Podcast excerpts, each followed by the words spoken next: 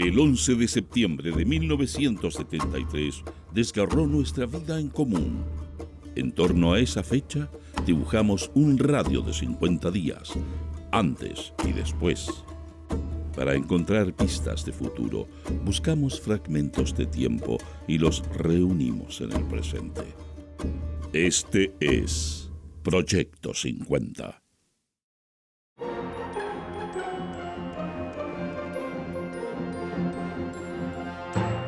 Buenos días, estas son las principales noticias del jueves 23 de agosto de 1973. Portadas. El siglo. La Cámara se embarca en sedición contra la patria. Su proyecto contra el gobierno es una violación grave a la Constitución y un llamado al fascismo.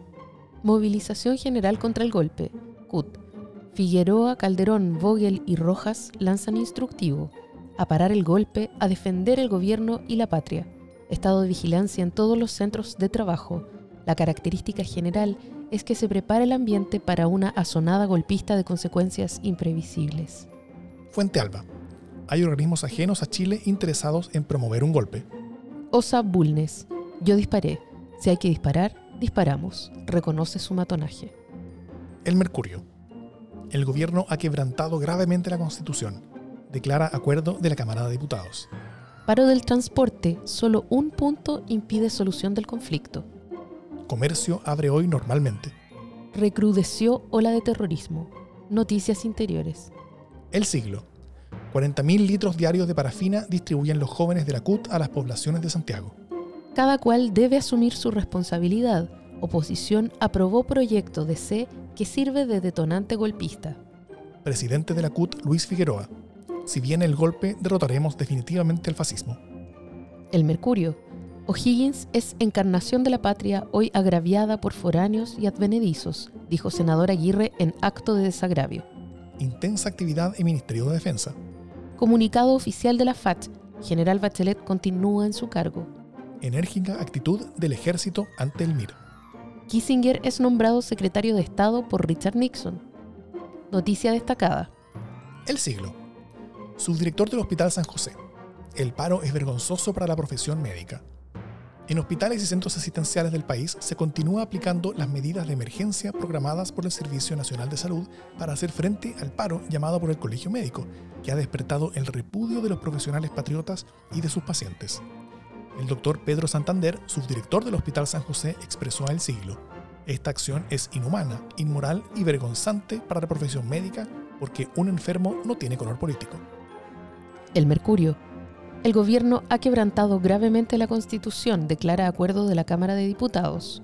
Tras dos acaloradas sesiones, la Cámara de Diputados acordó por 81 votos contra 47 representar a los ministros de las Fuerzas Armadas y Carabineros que frente al grave quebrantamiento del orden constitucional y legal de la República no les corresponde en el gabinete prestarse para avalar determinada política partidista, sino encauzar la acción gubernativa por las vías de derecho y asegurar las bases de convivencia democrática entre chilenos. De nuestro ranking musical de la semana suena Doctor My Eyes de The Jackson 5.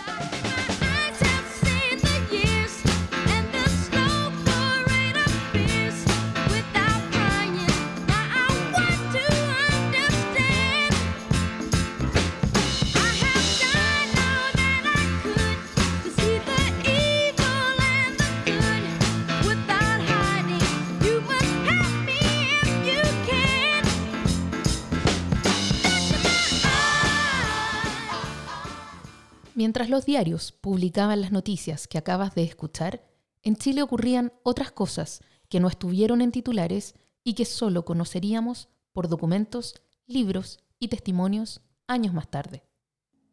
El almirante Montero presenta su renuncia a su cargo como ministro de Hacienda y, si bien Allende rechaza su renuncia, Montero reasume como comandante en jefe de la Armada y acto seguido cita a una reunión de almirantes. Sin embargo, los almirantes se reúnen primero en Valparaíso antes de asistir a la cita con Montero, y allí acuerdan que, por el bien de la Armada, Montero debía dejar el Ministerio de Hacienda. Una vez en la reunión con Montero, el encargado de representar la posición de los oficiales, el almirante Ismael Huerta, le señala que, tomando en cuenta la situación en la que se encuentra el país y particularmente en la pérdida de credibilidad de los comandantes en jefe de las Fuerzas Armadas, es necesario que deje el cargo. Ante ello, Montero levantó violentamente la sesión. Ninguno de los oficiales reafirmó lo señalado por Huerta, pero cuando ya todos se retiraban, Patricio Carvajal, íntimo amigo de Huerta, le indica que la situación aún no está madura para una salida espontánea. Y, en consecuencia, que deberían esperar el plazo de 20 días que había dado el comandante en jefe subrogante José Toribio Merino. Los comandantes en jefe de las Fuerzas Armadas envían una carta a Allende donde declaraban su apoyo a Allende y la Constitución. Faltan 19 días para el golpe de Estado. Solo me cabe decirle a los trabajadores, yo no voy a renunciar. Se mantiene la presidencia central del país, de la unidad central y de comandante Fuerzas Armadas y de Orden han actuado en el día de hoy solo bajo la inspiración patriótica Es 30 de septiembre de 1973. Han pasado 19 días desde el golpe de Estado. El Mercurio. El arte se libera en Chile. Desde las universidades hasta los sellos grabadores, pasando por el mundo del espectáculo, han sido declarados en reorganización para limpiar el ambiente de la politización, la propaganda y la mediocridad en que los activistas del marxismo habían sumido al arte chileno. Hoy, un mundo de esperanza se abre para muchos postergados que deambularon meses tras una sala para representar obras que eran desechadas por no contener un mensaje único que los marxistas querían hacer llegar por todos los canales de expresión del pueblo chileno. HAPS, Centro de Fraudes Económicos y Actos Terroristas, descubren funcionarios de Dirinco. Gobierno intensifica labor de apoyo a las poblaciones como la distribución de alimentos en la población lormida. De acuerdo con la periodista Patricia Verdugo, Arellano Stark y Marcelo Moren llegan a Talca. Se inicia la caravana de la muerte.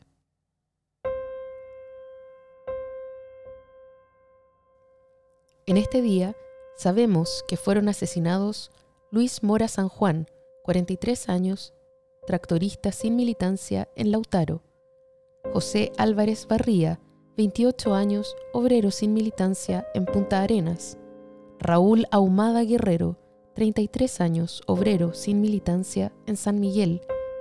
Romerio Vázquez Guajardo, 33 años, comerciante sin militancia en San Miguel. Víctor Barrales González, 25 años, obrero socialista en Santiago. Sergio de la Barra de la Barra, 26 años, agente postal socialista en Santiago.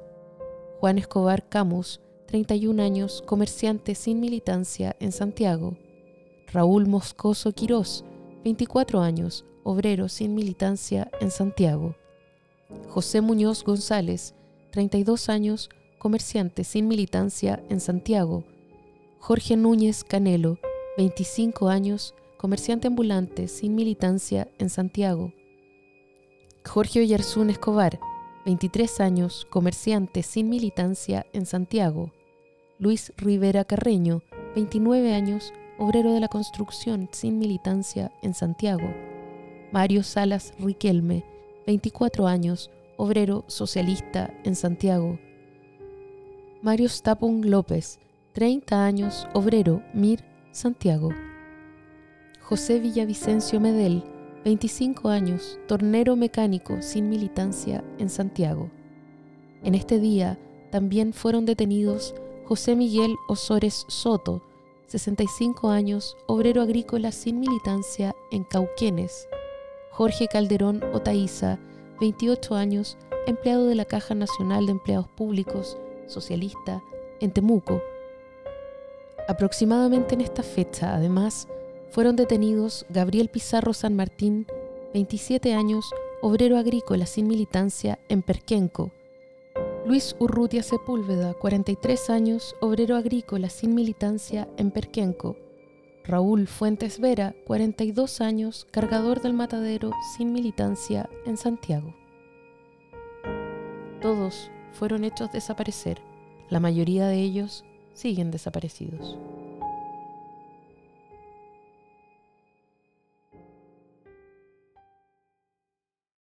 Proyecto 50 es una iniciativa de democracia en LSD, Radio Universidad de Chile, Instituto Milenio Biodemos, COES y Factor Crítico. Escucha Proyecto 50 diariamente en tus plataformas favoritas de podcast y en Radio Universidad de Chile. Síguenos en Twitter e Instagram como arroba Proyecto 50CL y escucha también nuestro espacio de análisis semanal cada lunes a través del podcast Democracia en LSD. Encuentra las fuentes y más detalles del proyecto en las notas de cada episodio.